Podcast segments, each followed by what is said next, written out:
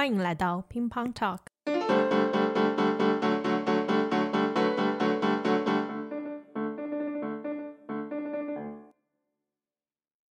刚才你说这个人工智能对社会发展的决定性影响，我并不觉得它是从技术上来带来的决定性影响，而是对于我们对三观的影响吧。上期节目最后，我向思明提问关于 ChatGPT 对人类工种分工、工作机会的影响。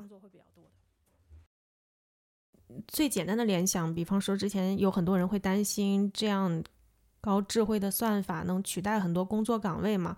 我想象一下，不会，它会创造很多其他的工作，放心吧。其实一个转化，它不会让我们大家都失业。大家如果从想想我们从农业社会到现在的话，从农业社会大家去耕田，来了拖拉机的话，我们现在工作少了吗？比较的话，我们比农业社会的时候工作岗位还要多。所以每次工业革命之后，我们创作了更多的工作岗位，只是不一样的工作岗位而已。所以想去工作的话，就一定要让自己一直在学习，拥抱变化，拥抱变化。所有人问我会问问我这个问题的时候，我说一定不会让你少工作的，只不过你需要不同的工作，要学习新的工作方式，对，做其他的事情。工业革命的时候，工厂线上大家都是工人拧螺丝，哎，那么现在你再去工厂生产线上，没有几个人啊，就是几个工程师在那里点点机器呀，剩下都是全自动化的呀，对不对？但这些人都去哪里工作了呢？因为它都是自动工作的话，它会有的时候会出错呀、报错呀，那你需要有这些工作来去做呀。然后机器的零件去哪里买呀？还有这些人去会协调这些工作，就是我们大家做的工作不一样了。以前我弄个人在那儿给我拧这个呃呃螺丝就可以了，现在我要需要一个人坐在办公室里给我联系客户，给我联系这个供应商啊，做这些个方案。不过我觉得有一点是比较确定的。如果想要跟得上的话，就要保持学习的状态。对，要不然的话，短期来看觉得是被人工智能取代了，但其实底层的原因可能是因为被社会发展淘汰了。人工智能只是可以直接看到谁取代了你，它可能只是一个现象，只是一个现象而已，只是一个 channel，只是一个 canal。然后我有第二个问题，就是我看了很多学术界的讨论啊，尤其是在人文学科，因为。人文学科一个很大的学术成果体现就是写文章，是理论化的研究。有些人就会觉得受到很大的挑战。如果说机器也可以把复杂理论用逻辑联系在一起，这个效果当然还有待讨论哈。不过已经有高校限制或者是禁止学生用 ChatGPT 生成一些小作业。我是相反，我在鼓励我的学生去做啊。因为你要知道，他后边他训练的时候用的什么数字，你就知道了。其实他他没有办法给你人文科学做一个总结，你让他去总结一下，让他总结历史，他不会的。这个总结历史的能力，那才是历史学家的本事，而不是一个语言助理可以做到的事情。或者你问他一些个政治趋向啊什么之类，他也给你答不出来的。但是你就让他只是写一些个，呃，左写一遍右写一遍变了词儿是一件事情，那是他是可以给你写的。高校控制这个事情的话，我觉得那还是比较落后落伍吧。我可以想象，比方说一篇很小的论文，可能一个学期要写三四篇这样的学期论文，老师确实精力也有限，并且这些文章说实话也不是什么学术贡献，可能对学生来讲只是一个学术训练。老师没有很多时间和精力去辨别到底是你自己认真写的，还是你找机器人偷懒了。然后我有一个，我们有一个呃 detection 的一个 model，有叫在 Hugging Face，我可以发给你。太好了。老师要是想变假的话，可以拿这个变，没问题。如果有这样的技术，我相信很快高校之间也肯定就会。所以我会觉得它比较落伍。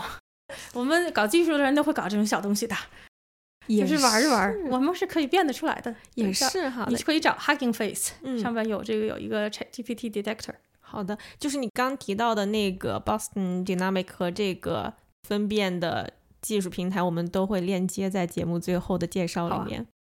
就是如果你那么你之前只是你做这个 research seminar，在你的专业里头只是让学生念念书，然后随便再重新写一遍，然后你去判一下卷子，本身水就很浅。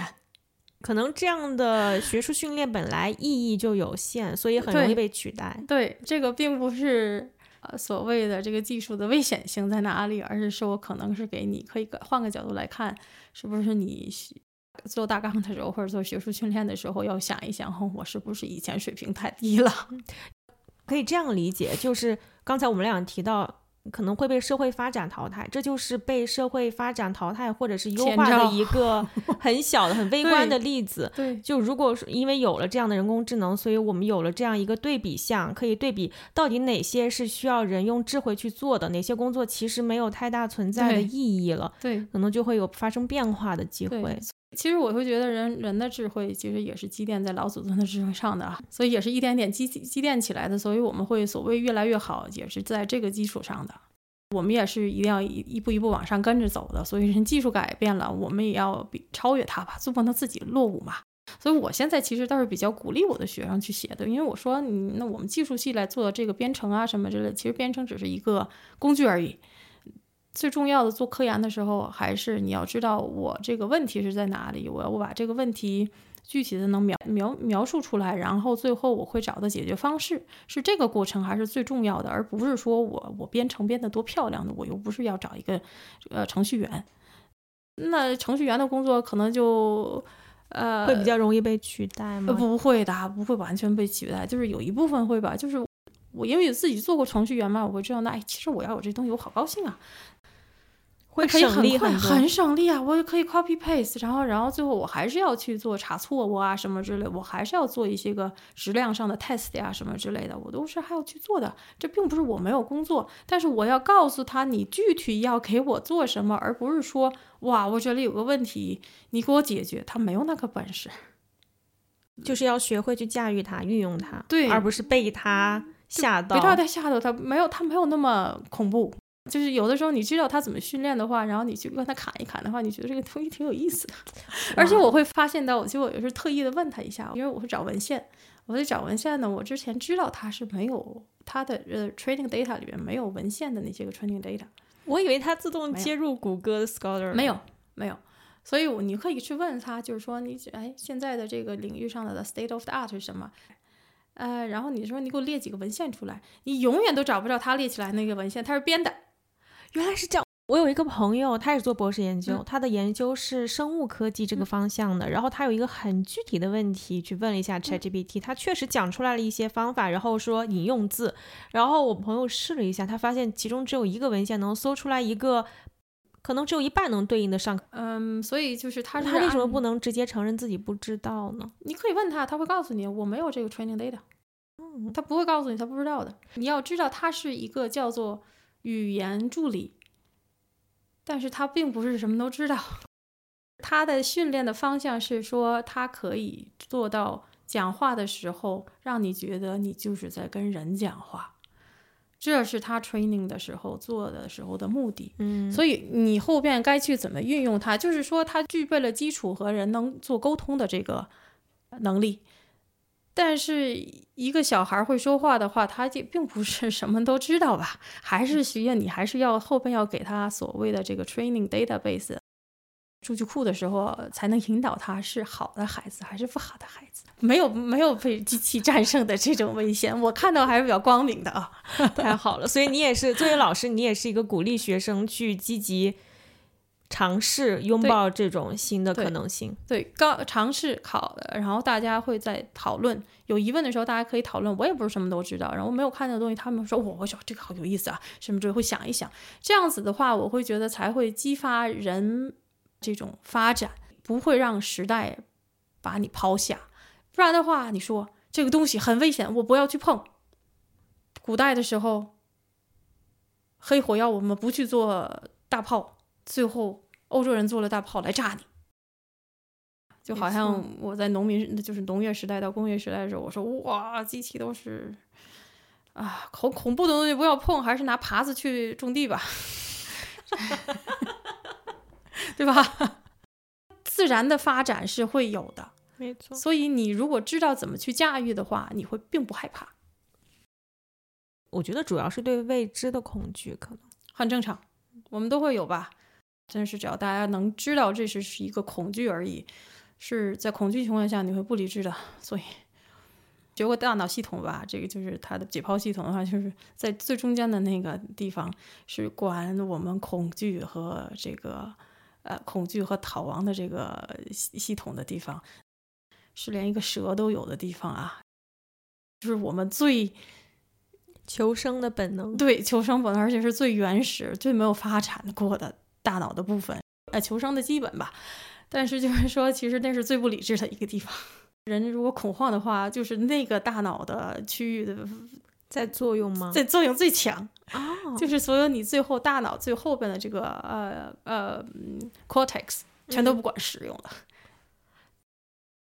比方说，那有些人面对恐惧的时候比较临危不乱，是可能是因为他思维模式可以只能给他给他更大的一些个呃更强的一些个控制。就是有一些犯罪的人控制不住自己的情绪啊什么之类的，就是心理有问题啊，大脑有问题，他会会在做在他们做大脑研究的时候会发现，他们就是对自己这些个基本功能的控制不强。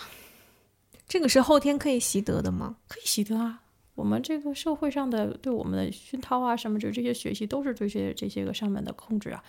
就是如果我们还是原始人那样子的话，就是说，而且是低级的爬行动物的话，那么就是我看到吃的我就咔一口吃下去了，也不会有减肥的问题啊。是，有没有人会去减肥，要是怎么样子？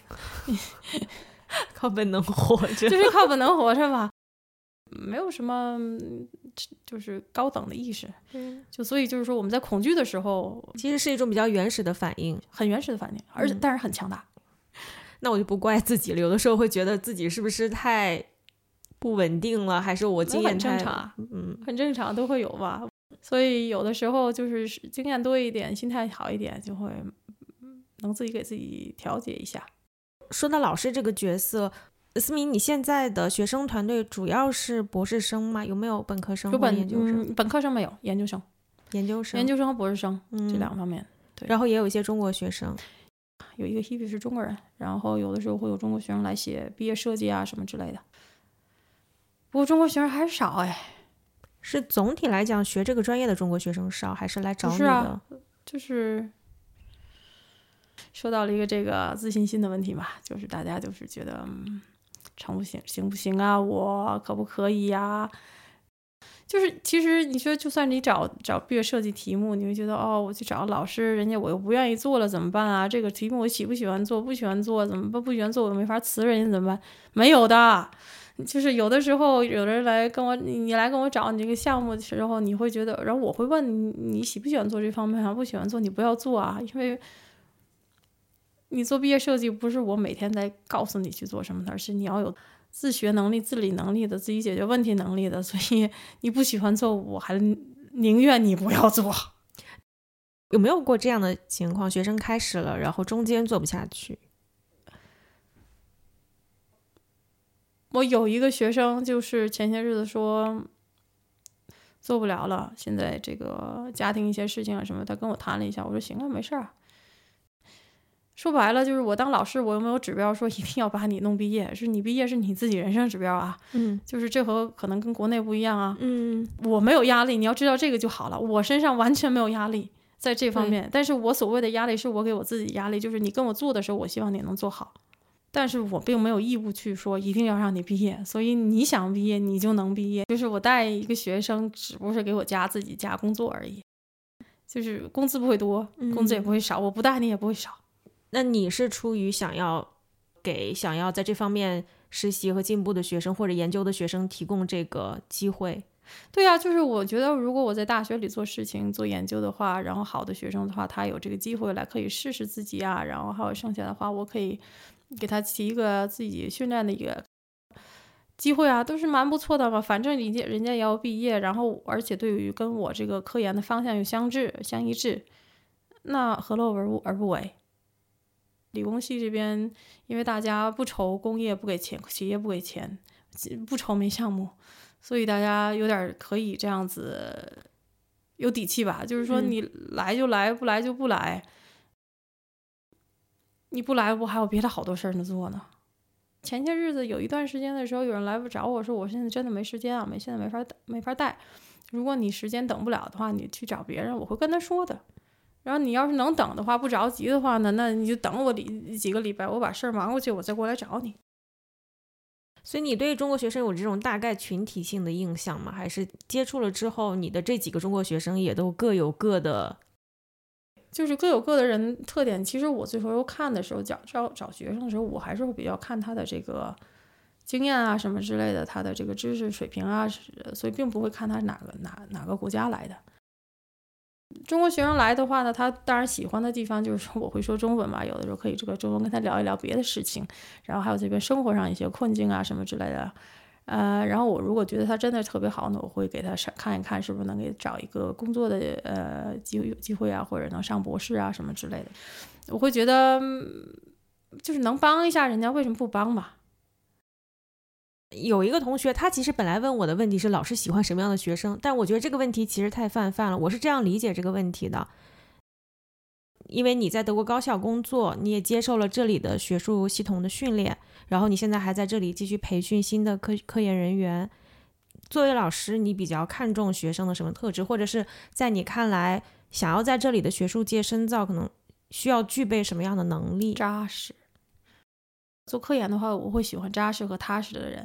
但扎实和踏实人，并不是说自己什么话都不讲。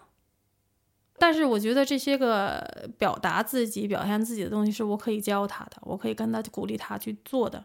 本质上的事情就是说，有的人他会敷衍你。我宁愿听到别人说这个事儿我不会。还有第二一个，就是比较对自己太高估的人，对自己的认知度不高不到位。低估自己的人呢，我会我会想办法鼓励他；高估自己的人呢，我就懒得搭理他。所以搞科研的时候，我会觉得，反正最起最起码在我的同事啊什么之类的，都会是比较喜欢这种扎实还有踏实的人，真的去去做做一些事情，而不是只是说了我去，呃，就而不做。我倒是宁愿说，你跟我说我这个事情有点难，或者我这个礼拜没时间，我两个礼拜之后再做。但是你最后呢，不要再往后推，再往后推。怎么说呢？就对待老师也要真诚吧。对，就是说你不用讨好我，你可以很，就是至至至少在我这边，就我很愿意同学给我跟我讨论啊什么之类的，然后我也会学到东西啊。就是做高校老师，并不是说小教一样。我更希望找一个有能力的学生，我只是把我一些经验一总结告诉他，而不是给他传授知识。在高校里做研究的时候，可以不要把自己当成人家手下的这个打杂的，有点底气。在我看来，很多中国同学可能会比较犹豫的一点就是。我觉得我很努力，或者我很认真，但是我不知道老师看到了没有，我敢不敢表现自己，或者说我有问题的话，我可不可以提出来说？可不可以说我不知道？可以啊，这个事情并不是说，呃，好像什么东西太傻啊什么之类，但是就是说你也不是说上人家那里哭去，还是说我这个问题那个问题什么的都是问题，就其实说白了，不是每个人都喜欢把你的问题都解决掉的，而是如果嗯，目的性要明确一点吧。就是你要知道，你想去找人家谈话的时候，要拿到什么一个结果。比如说，我今天确实有问题去想讨论，那么你就准备好，说我这个问题哪里来的，然后你能不能给我一点建议？那你就是这样子的口问。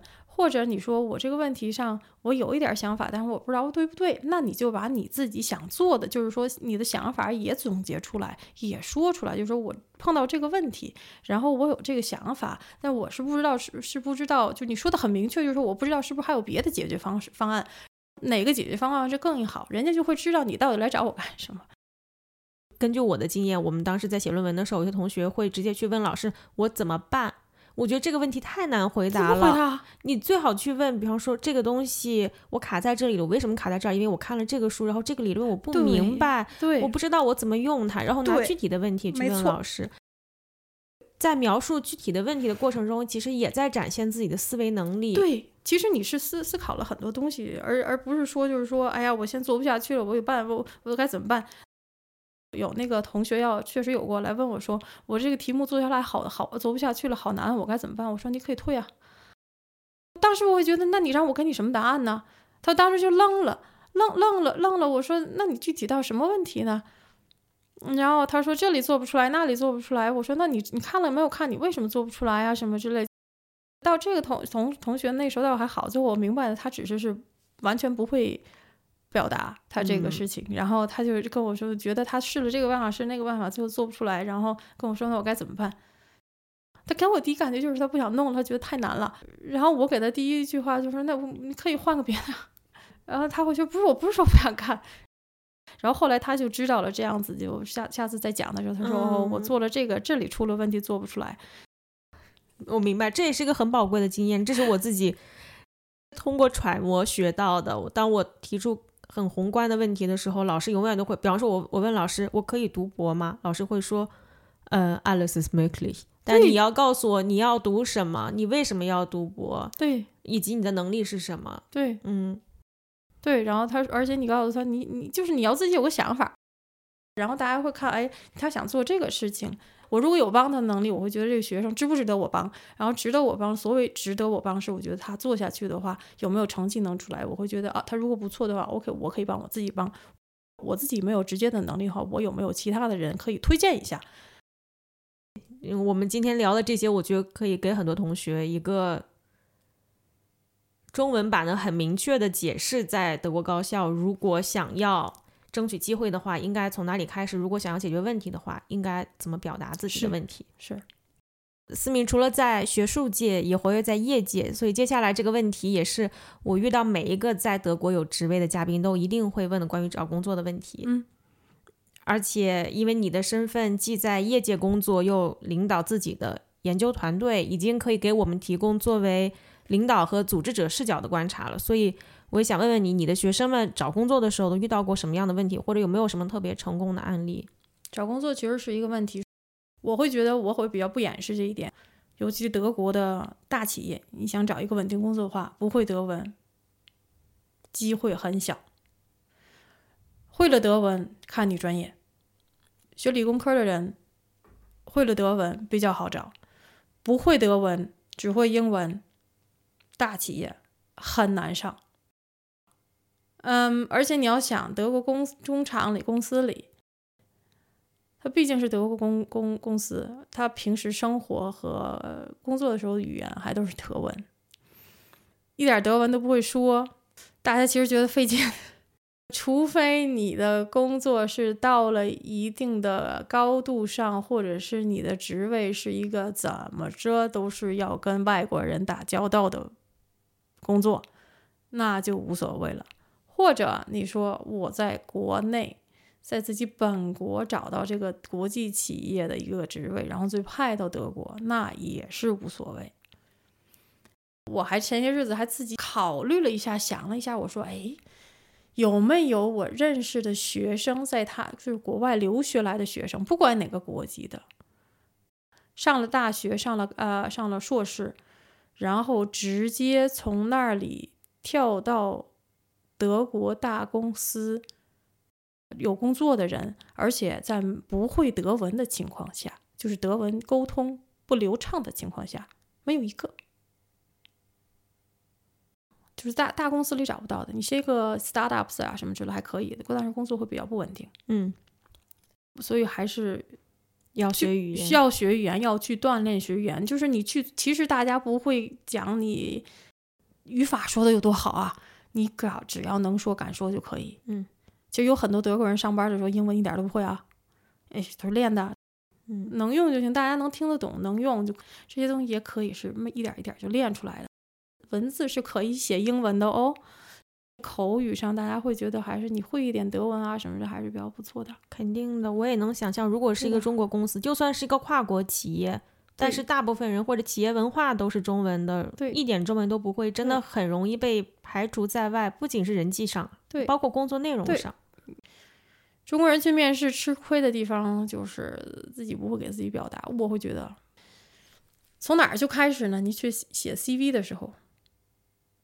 你能出来出国留学，那你就不是傻子啊！你要把你这些个经验和你这些个能力，考试比人家考的强的地方，那你要列出来的呀，要不然人家怎么知道你？啊他人事部门做筛查的时候、筛选的时候，他其实有的时候并不知道我们这个部门里头具体需要什么样子人才。他看的东西就是你那一张 CV 啊，还有就是你那一张投投职投职的这一个自我简介啊。嗯，不过他那个关，我们连你的你你的这个投过来的简历都看不到啊，所以很多人都败在这上面了。这是一个这个找工作的时候一个比较难过的一个关，其实啊，他会要听到一些个听到一些个 keywords 一些关键词，嗯，这个事情你就是一个要你要去读这个他给你写的这个招招招聘的时候那个职业的职位的那个一些个。信息你要阅读一下那些隐信息 才可以，而且呢，就是这个写的时候写的要漂亮一点哦，看起来好看，排版要好一点。然后到最后的时候，一般公司跟你谈的时候，老板能跟你谈的时候，一般现在都会跟你谈，然后做让你做一个演讲啊什么之类的，所以。还是要沟通，沟通、演讲这些事情很重要。就算你是陈景润，你不会说的话也没有用，没有人知道。如果你真的觉得自己是一块金子，别人也没有义务发掘你。你要让别人看到你是一块金子。对的，德国人的思维是这样子。说就我们成人了之后，我听不懂你说，不是我的错，是你讲的不好。因为你在企业里头要去说服很多人去跟你做项目，去给你资源什么之类的，那所以你就要能够知道怎么去说服别人跟你站到同一个立场上来，跟人家把你的思维、你的想法，还有你以后的计划全部都说明白，而且说到让这个人用他的思维模式能接受的这个程度上，这个能力你没有的话，在德国大公司很难。入门也很难站住脚，最后很 辛苦你。最后有一个专业导向性比较强的问题，是帮我认识的一个同学问的。他说，计算机目前哪个编程语言泛用性最高？对于想做学术研究的学生，还有有一些学生可能想自学编程语言，因为他要面对现在公司普遍要求的一些技能，银行、游戏公司之类的。那这两种情况，哪个语言比较推荐？嗯，不太一样吧？你要是像做我们这方面研究的呢，就写 Python 就可以了。或者有的人用一个叫做 R 的一个东西，是以前是一个统计学方面的一个呃呃语言。嗯，做 Python 呢，其实它就是一个 dirty and quick，就是说很快，但是并不是说你可以做产品的一个东西。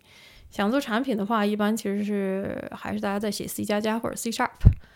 想学这个编程思维模式的话呢，你可以从这个 Java 或者 C Sharp 来，呃 C 加加来学。你那样学完了之后，其实就编程的语言很简单，学完了这两个你就什么都会了。这一期肯定会超长，因为我 不怎么舍得剪。我第一次跟你见面聊天，还有后来跟你打电话商量。录音时间的时候，我就有这样的直觉。不过，我想这肯定也不是我们最后一次请你来乒乓 talk 做客。而且，如果大家有具体的问题或者感兴趣的故事，也欢迎大家邮箱联系我们，我们也可以在下一次聊天的时候再给大家一个反馈。接下来，思敏要去中国出差是吗？你刚刚提到，对。对，然后向听众们预告一下，他回到德国之后，我们会录制德语的乒乓 talk。如果你想了解说德语的我们是什么样的性格，可以持续关注我们的节目更新。也非常感谢思明和我们分享你的观点和经历，希望你一路顺风，工作顺利。谢谢，还有中国学生们加油，没问题的。好的，谢谢大家，感谢大家收听这一期乒乓 talk。更多节目会发布在 Apple Podcast 和 Spotify 等平台。制作完成后，我们会将德语单集的翻译发布在巴伐利亚对华高教中心官方网站上，网址是 bychina 点 de。如果你有感兴趣的主题、想要分享的跨文化故事，或者想在我们节目里听到的嘉宾，欢迎大家通过邮箱 podcast at bychina 点 de 联系我们。祝大家生活愉快！